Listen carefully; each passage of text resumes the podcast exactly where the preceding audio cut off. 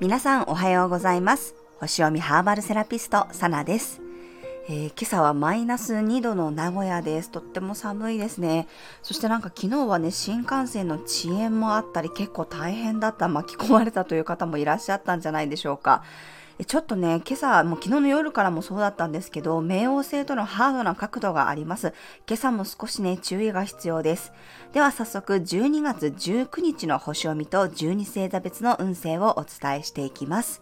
月は天秤座からスタートです。朝7時半からね、お昼の12時半までは月のボイドタイムとなります。そして12時32分には月はサソリ座へと移動していきます。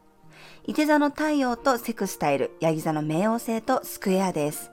午前中は月のボイドタイムもあり、いつもとは違った不思議なことが起こりやすいエネルギー。サソリ座に月が入った午後からは集中力がアップしていくかもしれません。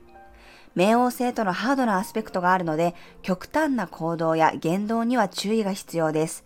あまりにも悪ノリが過ぎると雷が落ちるかもしれません。調子に乗りすぎないように気をつけましょう。落ち着いた行動が取れるように、パチュリやシダーウッドなどのウッディな香りを取り入れるといいです。はい、それでは12星座別の運勢をお伝えしていきます。お羊座さん、特定の人とのつながりが増えそうな日、興味が湧いてくるかもしれませんが、あまり深入りしすぎないように気をつけましょう。お牛座さん、人への関心が強まる日、きちんと話し合って自分の考えと相手の考えをすり合わせていくといいでしょう。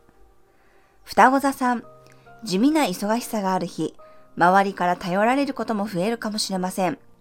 タスクが多すぎるときは優先順位をつけていくとうまくいきます。蟹座さん、たくさんの愛を感じられる日、あなたから生み出されるもので周りの人を幸せにできるでしょう。リアルな体験が基地です。獅子座さん、自分の居場所が心地いい日、冒険するよりは知っている馴染みの場所の方が自分の能力を発揮できそうです。